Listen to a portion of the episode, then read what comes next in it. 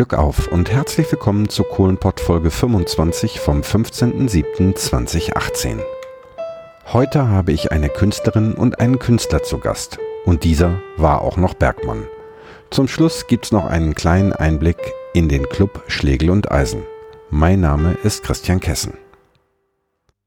Es ist Montagmorgen. Ich sitze in meinem Büro auf dem ehemaligen Bergwerk Schlegel und Eisen und wollte gerade das Büro verlassen und äh, dann kam eine Dame und ein Herr auf mich zu und ich wusste, ich habe einen Termin vergessen. Dafür produziere ich die heutige Kohlenpott-Folge schon am Montag. Und wie das üblich ist, stellen sich meine Gästin und mein Gast äh, selber vor. Glück auf. Glück auf. Hallo. Ja, also ich bin Heidi Meier.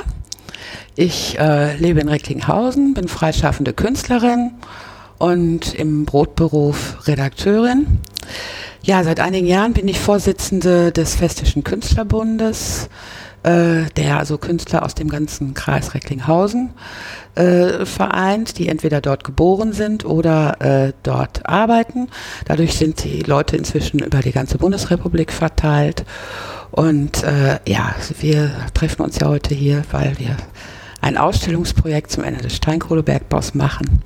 Und darüber erzähle ich dann später mehr. Genau, also ich Podcast zum Ende der Steinkohle, ihr Kunst zum Ende der Steinkohle und von daher passt das ganz gut zusammen. Du bist in männlicher Begleitung und auch dein Begleiter und damit mein zweiter Gast stellt sich gerne selber vor. Glück auf. Ja, Glück auf. Mein Name Udo Hohmeier. Ich komme aus dem schönen Oerkenschwick, mhm. habe dort auf der Zeche Ewald Fortsetzung als äh, Vermessungsingenieur angefangen 1975. Ausgeschieden bei der Rohkohle bin ich 2001. Geht jetzt alles ein bisschen drüber drunter. Ich bin Mitglied im Festischen Künstlerbund. Ich glaube seit 86. Und ähm, ich beteilige mich an dieser Ausstellung, die hier in zwei Wochen auf Schlegel und Eisen stattfinden wird.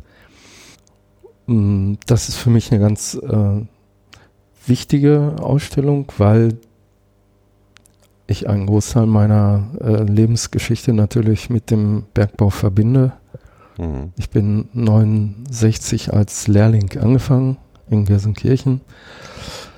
Vermessungstechniker-Lehrling, äh, dann äh, eine Ausbildung an der Fachhochschule in Bochum und dann eben äh, sehr lange in Erkenschwick. Deswegen bin ich auch in Erkenschwick gelandet, äh, habe da gewohnt oder wohne da immer noch, ähm, weil ich da meine erste Stelle eben als Steiger unter Tage bekommen habe. Mhm. Die Ausbildung zum Vermesser, hast du die schon bei der Rohkohle gemacht oder noch bei einem normalen Vermessungsbüro? Mhm, schon bei der Rohkohle. Ähm, es äh, gibt äh, die Vermessungsabteilung äh, auf jeder Zeche, die sich gliedert in die übertägige Vermessung und die untertägige Vermessung. Dieser Berufsstand nennt sich Markscheider. Mhm. Ähm, erklärt sich aus diesem, die Mark, also die Grenze, wird getrennt, geschieden. Das äh, ist über Tage äh, im Gelände ja alles äh, einsehbar, äh, wo Grenzverläufe zwischen den einzelnen Bergwerken sind. Aber unter Tage ist es ja nicht einfach, wenn dort von verschiedenen Bergwerken Gänge getrieben werden, Abbau betrieben wird, wo äh, komme ich in den Bereich äh, des anderen Bergwerks und dafür eben diese Vermessung unter Tage und eben dieser Begriff auch äh, Markscheider, um diese Grenze nach Untertage zu verlegen und in den Karten und auch den Bergleuten zu sagen, in den Karten zu vermerken, den Bergleuten zu sagen, hier, äh, da dürft ihr nicht weiter, da ist Ende, da ist das äh, Nachbarbergwerk, da könnte ein Stollen sein, der voll Wasser ist oder man hat sich äh, vielleicht auch äh, noch vor 100 Jahren die Kohlen geklaut, wo diese Kleinzechen äh, im Süden des Ruhrgebiets existierten, da sind die Bergleute wirklich in die Gebiete des anderen Bergwerks eingedrungen und haben da Kohle gemacht, wenn sie keine eigenen mehr hatten. Ne? Gut, jetzt äh, würde ich doch mal ganz pragmatisch an dieses Thema rangehen. Wenn mhm. ich mir vorstelle, über Tage kann ich halt mit einem Theodoliten, äh, kann ich das, äh, oder mit einem mit dem Nivelliergerät kann ich mir meine Grenzen ziehen. Dann nehme ich so eine rot-weiße Vermessungslatte und die hämmer ich einfach so lange rein, bis, bis er in 1200 Meter tief ist. Und wenn der Kumpel dann kommt, dann findet er die rot-weiße Vermessungslatte und dann weiß er, wo er aufhören muss. Ist doch ganz einfach, oder? Ja. So einfach ist es nicht. wie, kriegt man, wie kriegt man einen Punkt, der über der Erdoberfläche ist, übertragen in eine Tiefe von 1000 Meter? Das wird hier schon schwieriger. ähm, ja, wenn ich doch schon mal einen Marktscheider hier habe, dann muss ich doch Fragen stellen, oder? Ja, klar. Also wir haben zunächst mal äh, Schächte, ähm, auf jedem Bergwerk ähm, mehrere äh, Schächte, die verteilt sind, äh, ähm, äh, Schächte zum Transport von Material, äh, Schächte für äh, die Versorgung mit Luft, Transport von Personen und so weiter.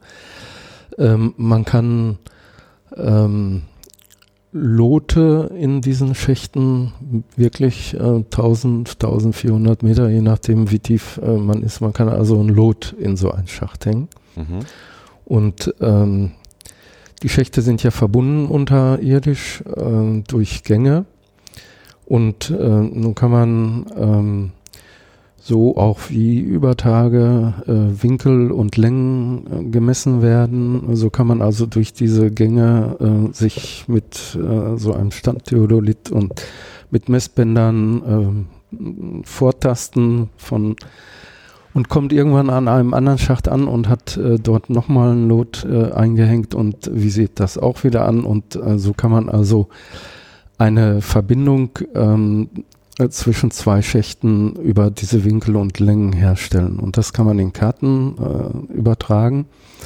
Ähm, und ähm, so hat man also von äh, oben zwei äh, Punkte in die Tiefe gebracht. Also von Schacht A nach Schacht B. Und damit kann ich, darauf kann ich dann aufbauen und kann äh, alles weitere machen. Genau, das ist so eine Basis, äh, die nach Untertage übertragen wird und äh, von da ähm, kann man also von so einem Hauptgang, der jetzt zwei Schächte verbindet, ähm, kann man sich äh, für die Vermessung von Nebengängen, kann man sich an diesen Hauptgang oder Hauptzug ähm, man nennt sowas ein Vermessungszug, also wenn der aus mehreren Längen und Winkeln besteht, äh, kann man also an diesen Hauptzug sich andocken und äh, neben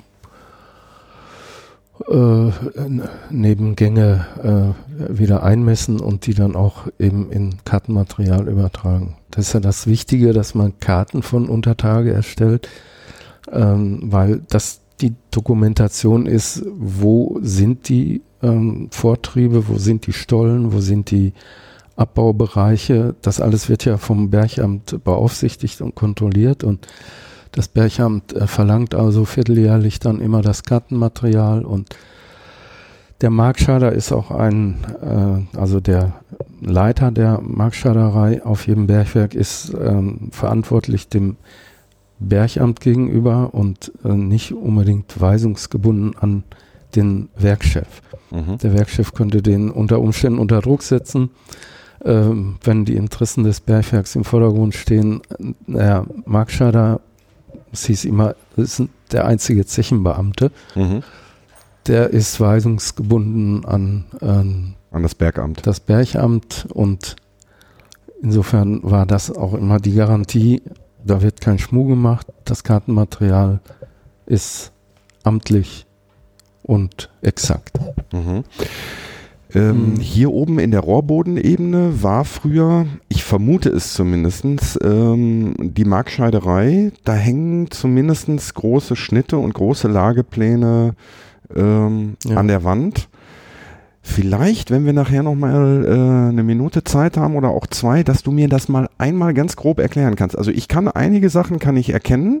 Ähm, das ist also einmal ein Horizontalschnitt. Ähm, weil es, es kommen ab und zu mal Leute, denen ich dann hier auch so die, äh, ja, ich sag mal, die Katakomben dieses Gebäudes zeige und ich zeige eigentlich ganz immer gerne diesen, äh, diese, ja, diese Karten, mhm. ähm, weiß allerdings auch nicht wirklich, was ich da vor mir sehe. Also von daher, wenn du mir da mal so eine Kurzeinweisung geben kannst, würde mich das sehr freuen.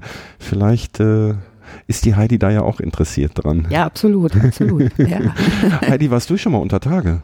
Ja, äh, aber nur in, äh, im Bergbaumuseum in Bochum. äh, weil ich vor der einzigen richtigen Rumfahrt, die ich mal, äh, äh, zu der ich mal eingeladen war auf der Zeche Hugo, da bin ich vorher schwer krank geworden und da ging das nicht. Aber ich habe also äh, familiäre Bezüge in dem Bergbau. Also ich sag mal, meine Urgroßeltern und Großeltern von beiden Seiten kommen also aus dem Bergbau. Mein Urgroßvater ist hier auf Schlegel und Eisen angefahren. Das Haus, in dem meine Großmutter groß geworden ist, bei diesem Urgroßvater, das steht hier noch ganz in der Nachbarschaft. Ja, und die andere Seite, Mütter, mütterlicherseits, mein Großvater war Bergmann, hat auf König Ludwig 1-2 in Recklinghausen gearbeitet, wo ich mein erstes Atelier in der Lohnhalle hatte. Also okay. ich, äh, ja, also es gibt äh, ehemalige Mitschüler, die im Bergbau angefangen haben und so.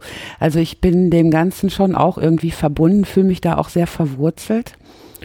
Und äh, ja, äh, künstlerisch interessiert mich das Thema schon länger. Ich habe schon mehrere Arbeiten gemacht äh, äh, aus Kohle, aus Brikett, die ja nur aus Braunkohle ist, aber trotzdem hier bei der äh, ja, Beheizung der Wohnzimmer ja immer eine große Rolle gespielt hat und jetzt so unsere Nachfolgeenergie noch ist, unsere nächste Altlast namens Kohle. Mhm.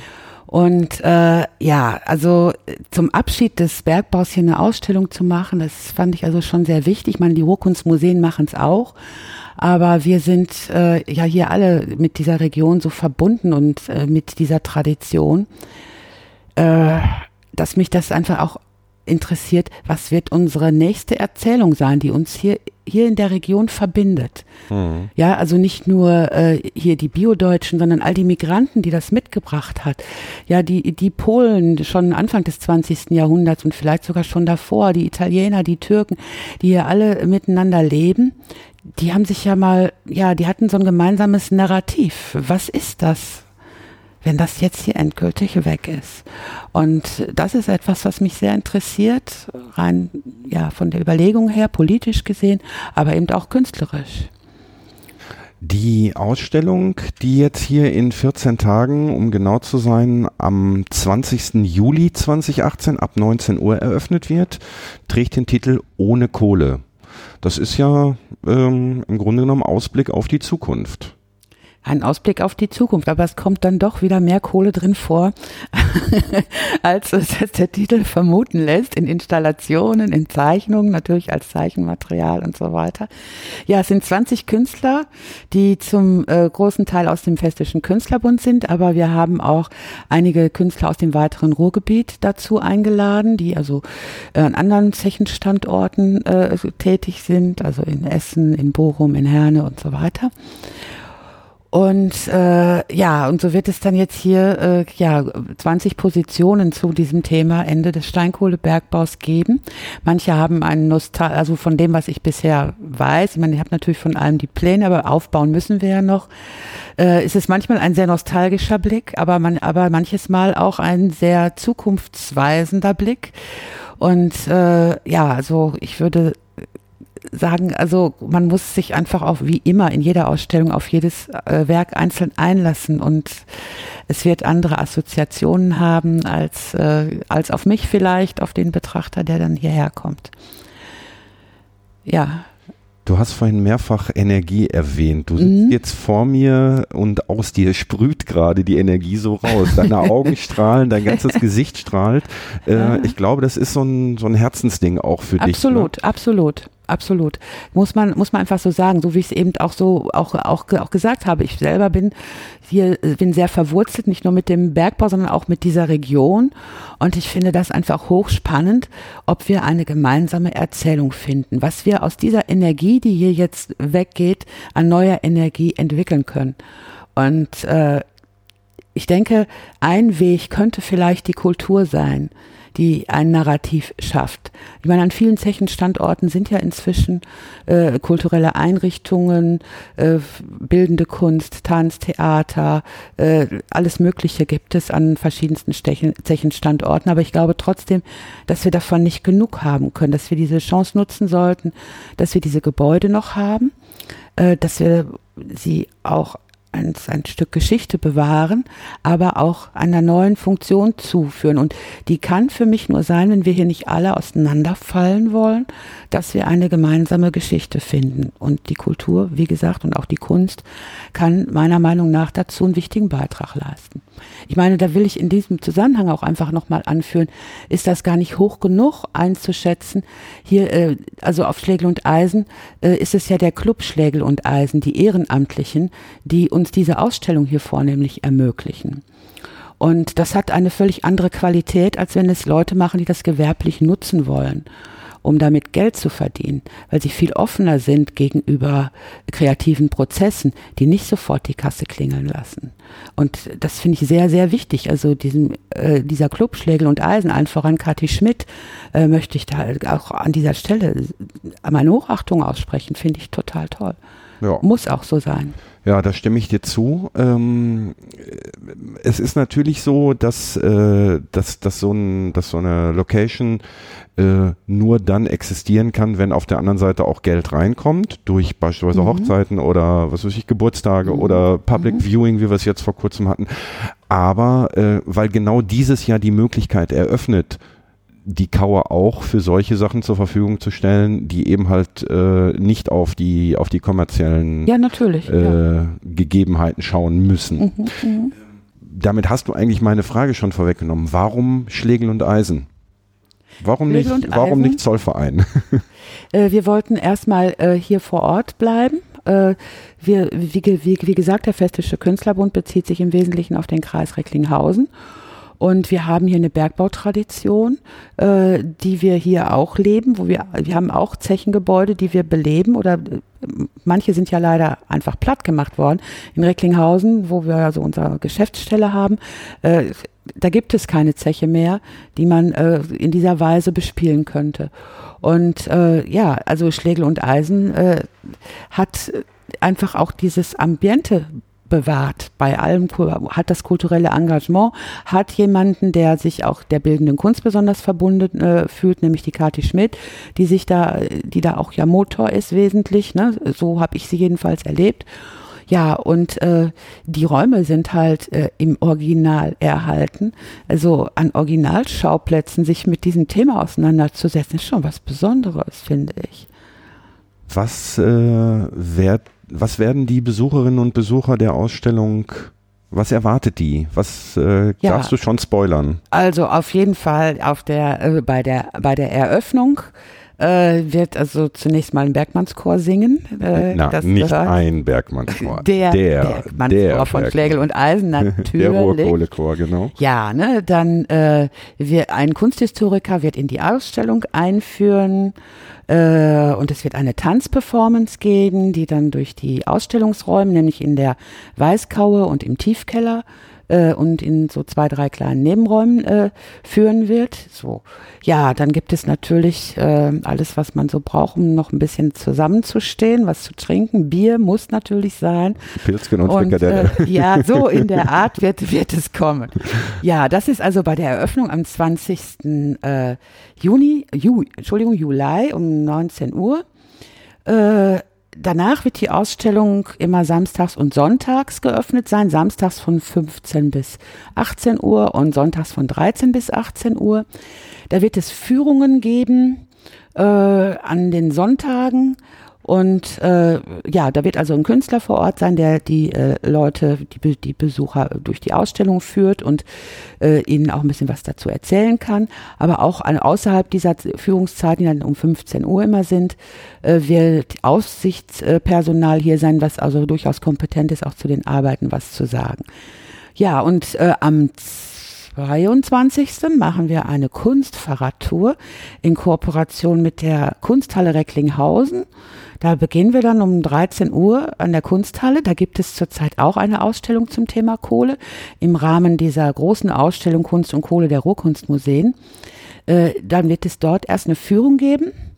Und dann fahren wir mit Fahrrädern erstmal auf Radwegen aus der Stadt raus und dann über die Zechenbahntrasse äh, also die ja heute ein Fahrradweg ist, also auch sehr geschichtsträchtig genau. und am, dicht am Thema entlang äh, bis nach Schlägel und Eisen.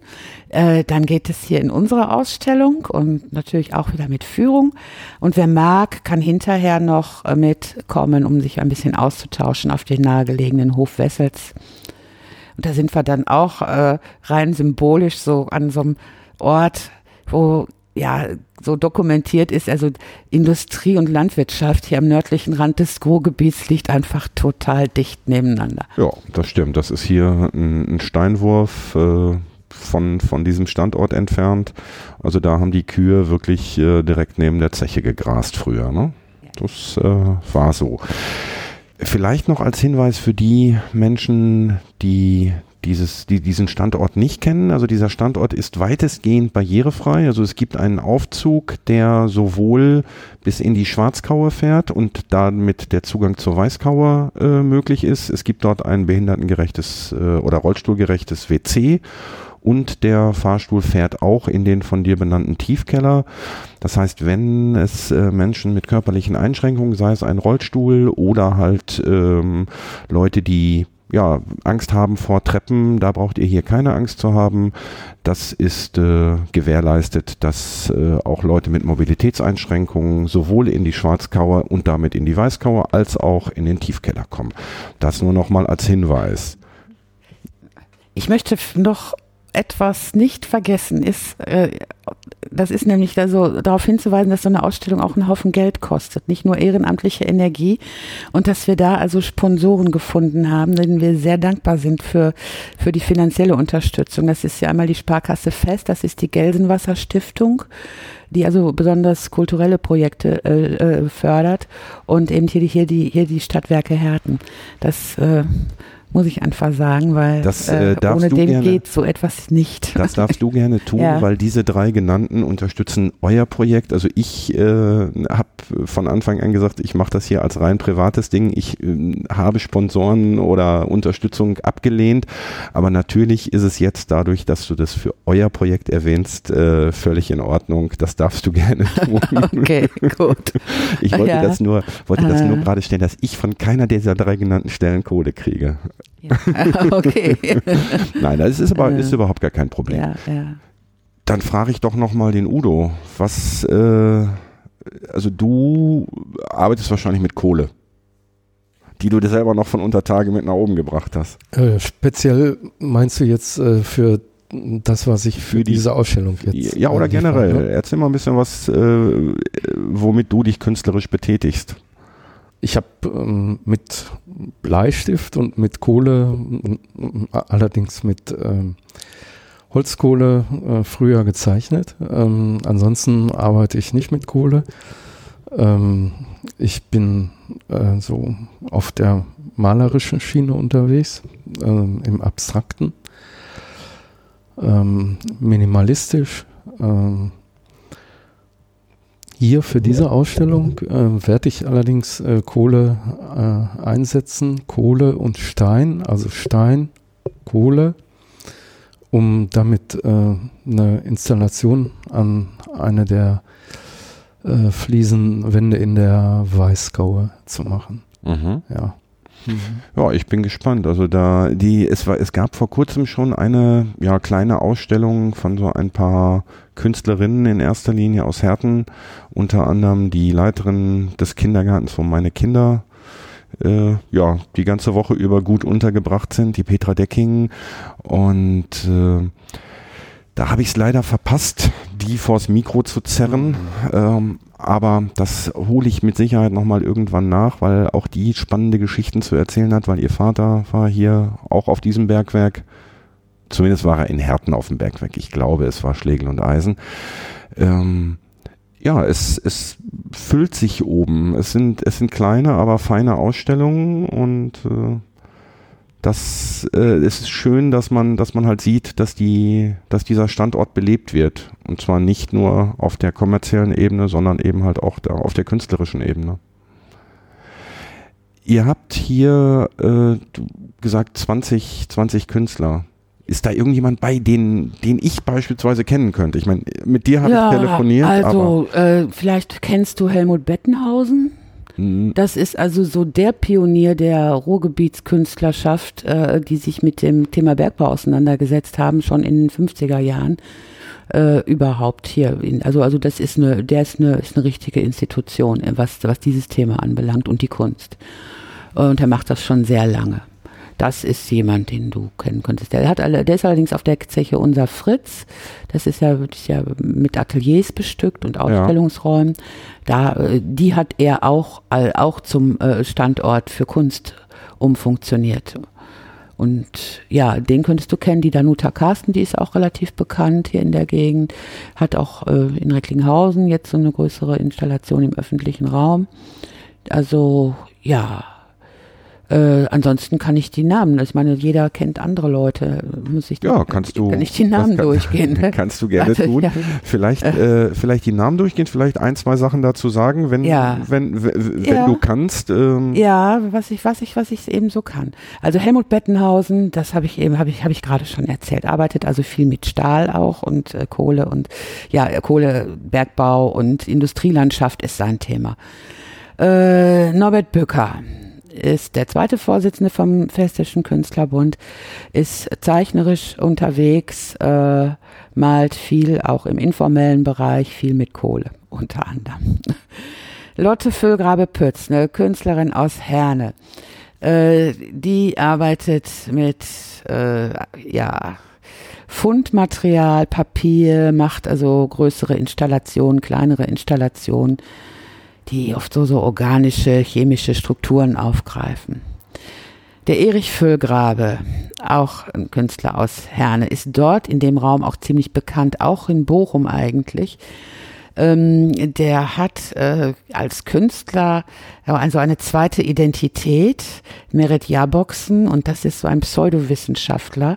Und ähm, er macht äh, so pseudowissenschaftliche Installationen, spielt mit dem, was ist wahr, was nicht wahr, was, was machen wir uns vor, was nicht und äh, ja, äh, hält auch dann in dieser, äh, mit seinem alter Ego Meridiabox manchmal derartige Vorträge.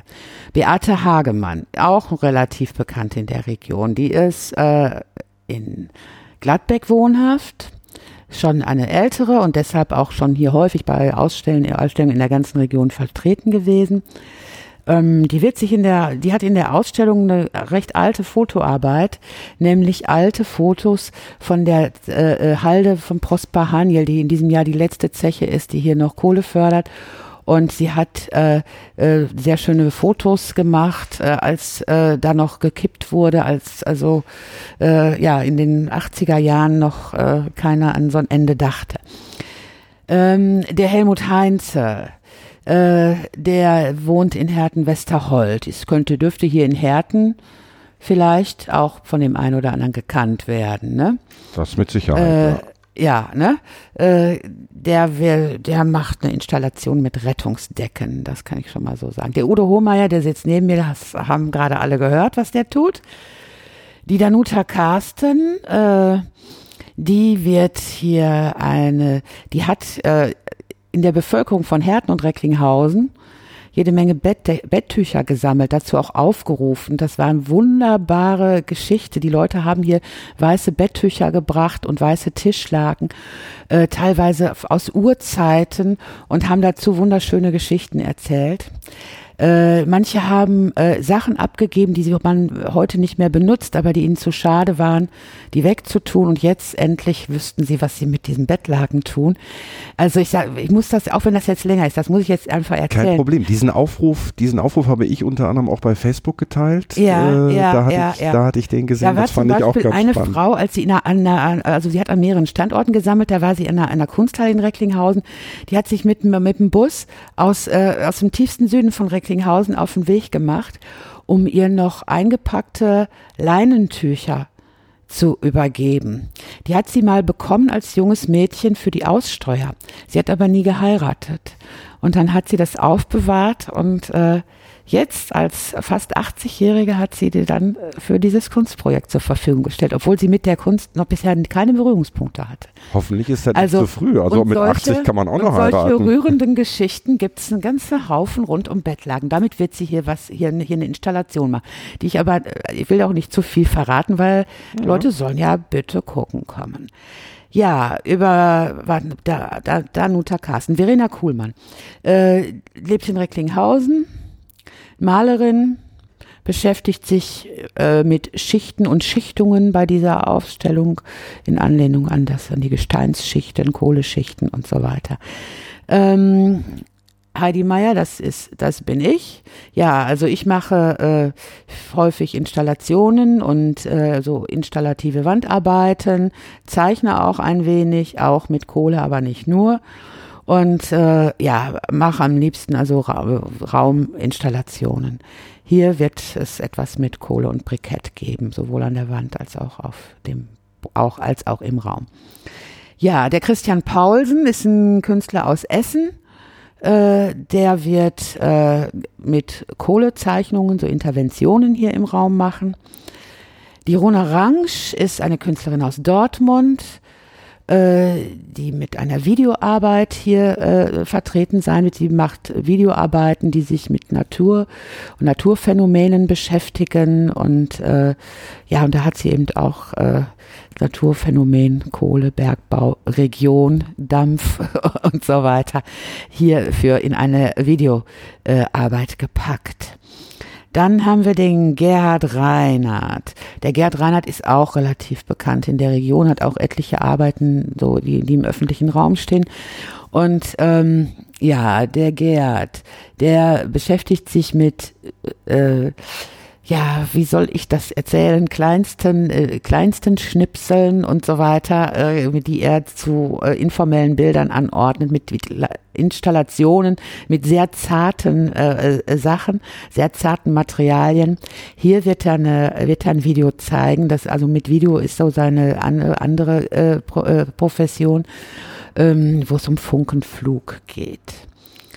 Die Emmy Rintorf, eine Künstlerin aus Recklinghausen, äh, die arbeitet viel mit Röntgenbildern, aber nicht nur und wird auch hier äh, eine Installation mit Röntgenbildern von zerschundenen Knochen, zerbrochenen Knochen und so weiter zeigen.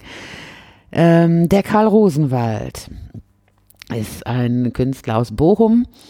Äh, der wird hier mit einer Video- und Klanginstallation zugegen sein, in dem Arbeitsgeräusche eine große Rolle spielen.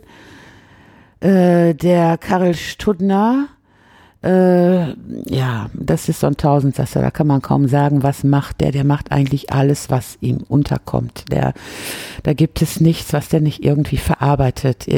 Das trifft äh, das Material genauso wie die Inhalte. Und er wird hier äh, eine, eine, eine, eine, eine Installation mit Schrift zeigen. Und zusammen mit dem Gerd Reinhardt eine kleine Dokumentation, äh, nämlich äh, die beiden, die haben zusammen mal ein Buch gemacht über Künstlerstandorte an, äh, in ehemaligen Industriegebäuden. Und da sind natürlich hier im Ruhrgebiet jede Menge Zechen bei. Und so haben wir jetzt dann da auch eine kleine Dokumentation dabei, die Zechengebäude, Fotozechengebäude, äh, künstlerische Besiedlung inzwischen. Dann haben wir den Ferdinand Ulrich. Ach nee, den Peter Thomas haben wir erst noch. Der Peter Thomas ist Maler und ist dann auch hier mit einer malerischen Arbeit äh, vertreten.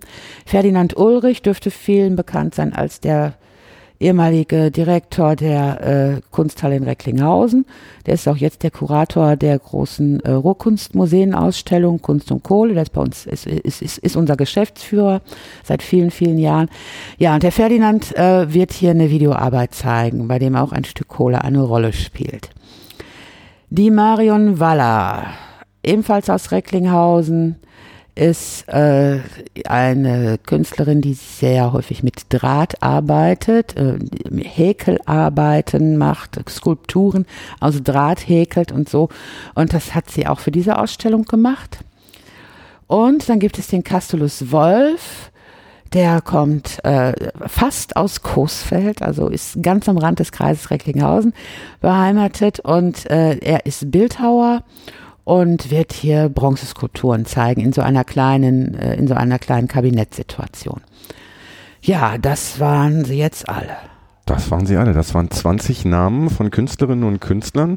Und äh, ich gestehe, bis auf den Helmut Bettenhausen und eure beiden Namen sagte mir keiner was. Das liegt allerdings daran, dass ich äh, Kultur- und Kunstbanause bin. Ja, Aber äh, was nicht ist, kann, kann ja, noch ändern. werden. Und mhm. ich werde auf jeden Fall, natürlich, ich meine, das ist hier in meiner in, mein, in meiner Heimat. Natürlich werde ich mir die Ausstellung anschauen.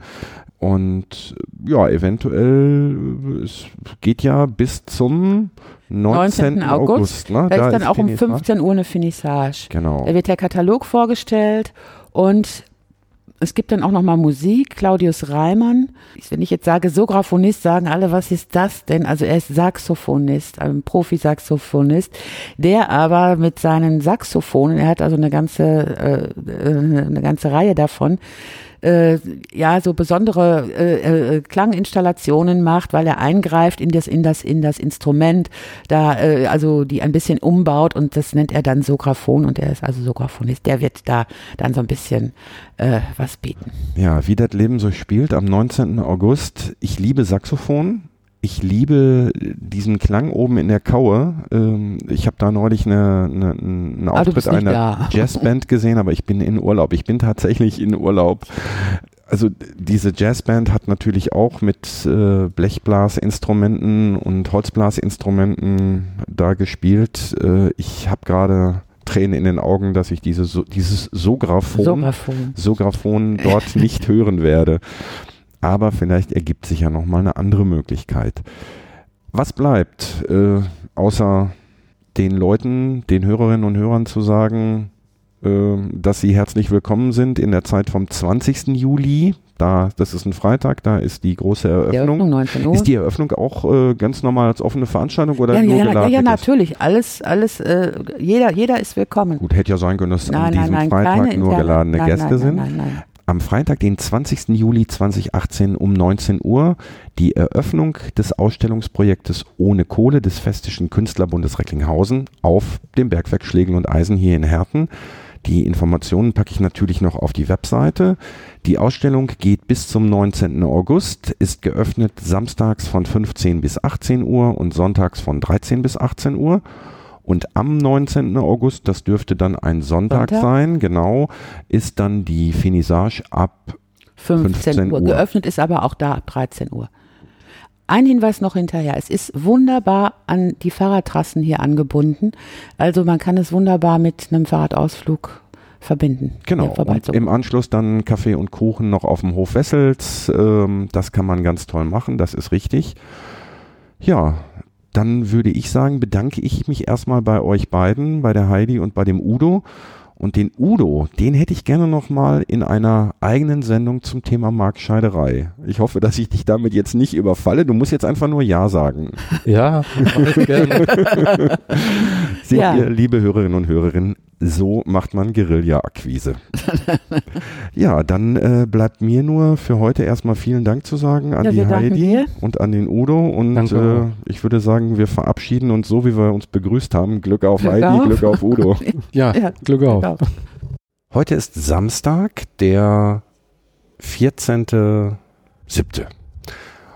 Am Montag habe ich das Interview mit äh, der Heidi und dem Udo geführt, die heute hier auf der Zeche sind und schon aufbauen, weil am nächsten Freitag, den 20.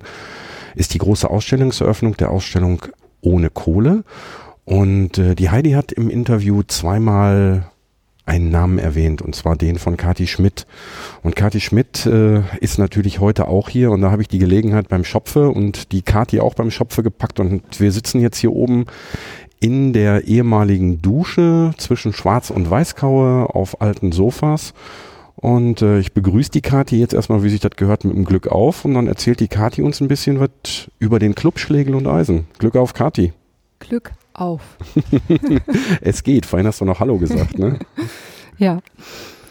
Was soll ich erzählen? Wie wir hier überhaupt zustande gekommen sind oder wie, wie es hier entstanden ist? Genau, guck mal, da kommt die Heidi. Hallo Heidi. Heidi, Glück auf. Ähm, nee, erzähl einfach mal ein bisschen, was, äh, was ist der Club Schlegel und Eisen? Ja, der Club Schlegel und Eisen, wir haben uns eigentlich 2015 hier schon zusammengefunden, als äh, Andreas hier die Kaue und die ganzen, also die ganze Zesen Zechenteil gekauft hat. Und äh, dann standen wir mal hier oben drin und haben gedacht, was machen wir? Sollen wir nicht einen Verein gründen und hier irgendwie Kunst und Kultur in die Kauen bringen? Und äh, so ist die Idee entstanden. Dann haben wir im Freundeskreis gefragt, wer Lust hat mitzumachen. Und dann waren wir irgendwie plötzlich 13, 14 Mann. Also so, dass man sagen konnte, man kann einen Verein gründen. Und dann haben wir den Club Schlegel und Eisen gegründet und das war dann im Februar 2016. Eine kleine Besonderheit, Club in diesem Fall mit K geschrieben, äh, nicht wie sonst so üblich im Englischen mit C. Äh, ihr habt auch eine Webseite, ne? Ja. Genau, die verlinke ich natürlich auch auf der Webseite kohlenpott.de. Äh, da könnt ihr dann mal reinklicken.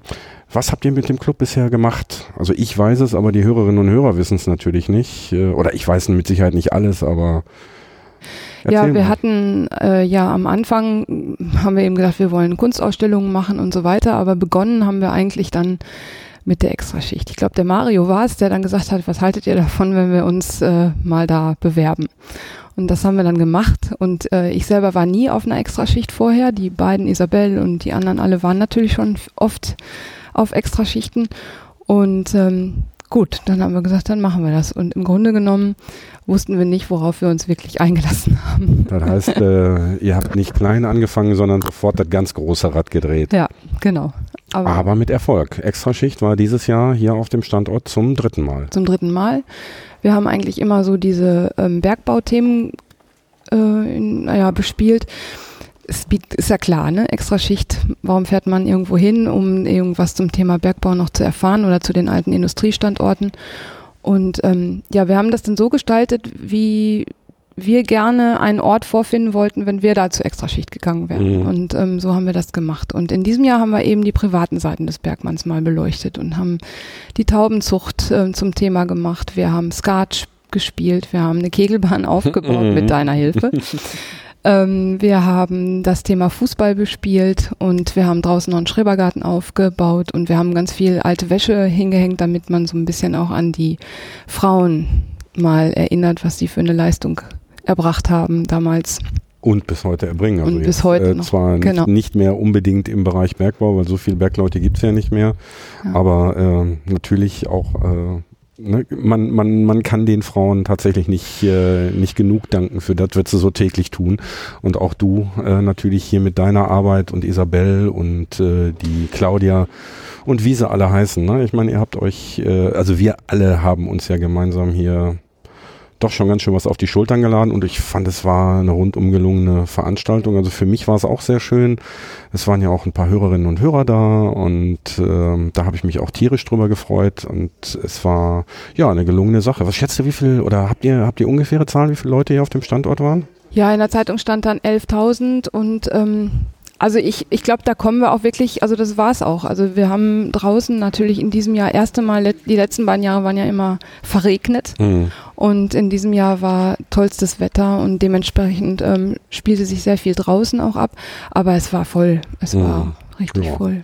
Ich fand's auch, ich fand's nicht, nicht unangenehm, also es war nicht zu voll, äh, man, man kam überall hin, wo man hinkommen wollte, ähm, aber es war auch nicht so, dass man hätte sagen können, okay, äh, das äh, dürften ruhig durch jede Menge mehr Leute sein.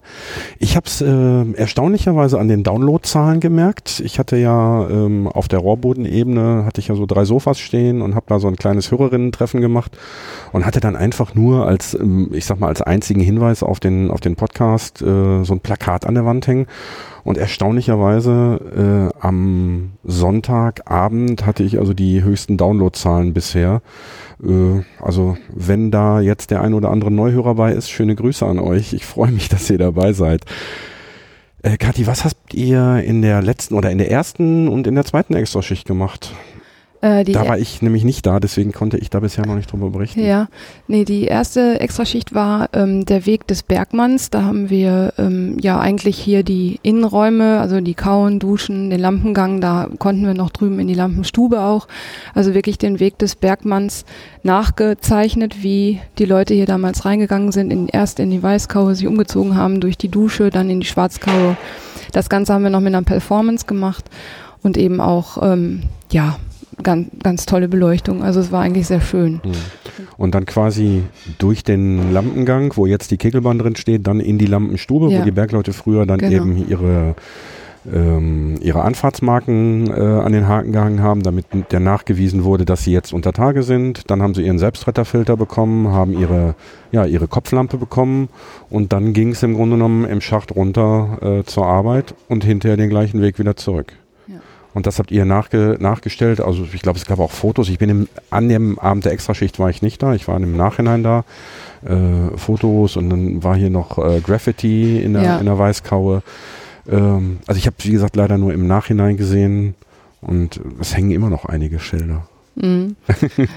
Ja, und die zweite Extraschicht haben wir dann Himmel und Erde genannt, also so dieses Übertage und Untertage mal bespielt. Die Weißkaue hier haben wir äh, mit Fotografien von 1930, 40, 50, aber dann aus der von Schlegel und Eisen hier die ganzen Häuser drumherum, also die Übertagedarstellung.